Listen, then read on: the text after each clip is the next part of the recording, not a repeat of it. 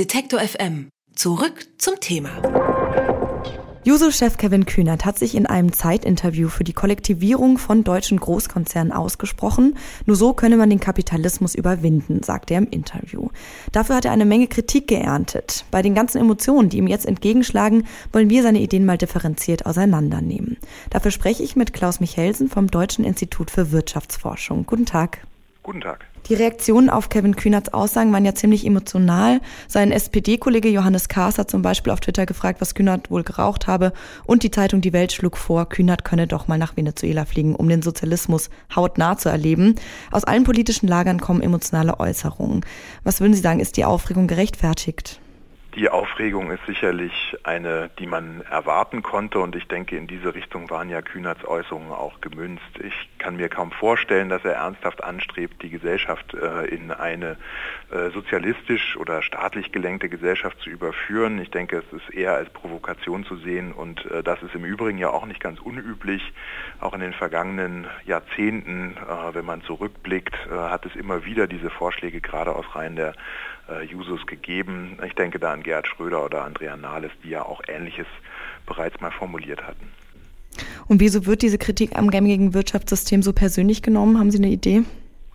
Naja, es nagt natürlich schon an den Grundfesten dessen, worauf man sich in Deutschland äh, geeinigt hat. Und äh, da hat man sich auf eine soziale Marktwirtschaft geeinigt und gerade die Menschen in den neuen Ländern kennen ja auch die Situation, in denen es mal anders gewesen ist. Und äh, mit einer sozialistischen Wirtschaftsweise wird eben häufig auch ähm, eine Diktatur verbunden und das äh, oder ein repressiver, repressiver Staat und das äh, ist ja vielen eher in schlechter Erinnerung geblieben. Insofern muss man das, glaube ich, auch vor diesem Hintergrund sehen.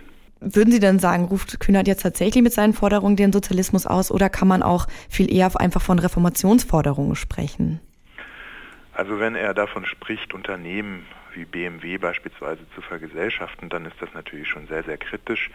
Er hat aber auch Bereiche des Lebens angesprochen, wo man durchaus auch über Alternativen nachdenken kann. Ich denke da vor allen Dingen an den Wohnungsmarkt, wo das Genossenschaftswesen ja bereits jetzt eigentlich eine sehr gängige und praktizierte Form äh, der Wohnungsbereitstellung ist und der Versorgung bestimmter Bevölkerungsgruppen mit Wohnraum, günstigem Wohnraum. Da kann man sich schon durchaus überlegen, ob man nicht den ein oder anderen Teil dessen übernimmt, äh, was auch Herr Kühnert dort gefordert hat äh, und auch hier eben die Unterstützung für genossenschaftliches Wohnen eben stärkt. Da gibt es nämlich dann Investorengruppen oder Haushalte, die sich gemeinsam organisieren und für sich sozusagen die eigenen vier Wände schaffen äh, und eben nicht wie eine Deutsche Wohnen oder eine Vonovia gewinnorientiert wirtschaften, sondern eben daran orientiert sind, äh, was äh, die Mitglieder einer Genossenschaft sich wünschen und brauchen. Und das ist ja vielleicht eine gesellschaftliche Form der ja auch marktwirtschaftlichen Organisierung von Wohnungsmärkten, die man ja auch durchaus unterstützen.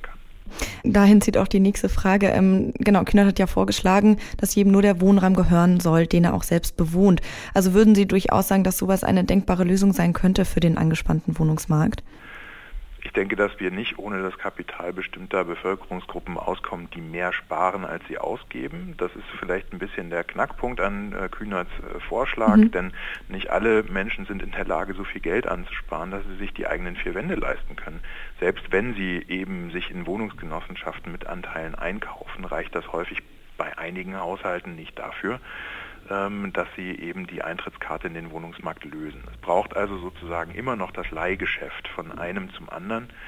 Und da äh, muss es dann immer noch mal jemanden geben, der vielleicht etwas mehr Wohnraum besitzt als der andere und der das dann vermietet. Das ist ja auch vielleicht eine Entscheidung, äh, wie man seine Ersparnisse bilden möchte. Manche mögen halt äh, die Immobilie lieber als äh, die Aktie und dann geht es halt vor allen Dingen darum, äh, dass diese individuellen Sparentscheidungen ähm, nicht unbedingt äh, durch solche Entscheidungen vorgegeben sein sollten. Wirtschaftskrise, Klimawandel und Wohnungsnot. Findet der Kapitalismus auf manche Fragen keine Antworten? Der Kapitalismus hat auf bestimmte Fragen bisher keine überzeugenden Antworten liefern können. Ähm, das heißt aber noch lange nicht, dass die marktwirtschaftlichen Lösungen, die theoretisch denkbar sind, nicht die richtigen wären oder nicht funktionieren würden. Es ist ja häufig eben die Frage, wie implementiert man welche Maßnahmen. Und da gab es beispielsweise im Bereich des Klimawandels vielleicht die eine oder andere vergebene Chance. Man hat beispielsweise ein Zertifikatehandel äh, für CO2-Emissionen in Europa eingeführt. Allerdings waren die Zertifikate so großzügig bemessen, dass es im Prinzip kaum Einspareffekte gegeben hat und diese, dieser, dieser Handel oder das Positive damit, was damit verbunden wurde, überhaupt kaum zum Tragen kam. Und da muss man eher darüber nachdenken, wie man im Prinzip diese marktwirtschaftlichen Lösungen richtig und sauber implementiert, als sozusagen nach der Vergesellschaftung zu rufen. Juso-Chef Kevin Kühnert ist für seine Forderung nach einem sozialistischen Wandel stark kritisiert worden.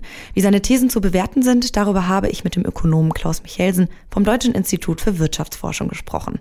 Vielen Dank, Herr Michelsen. Sehr gerne. Alle Beiträge, Reportagen und Interviews können Sie jederzeit nachhören im Netz auf detektor.fm.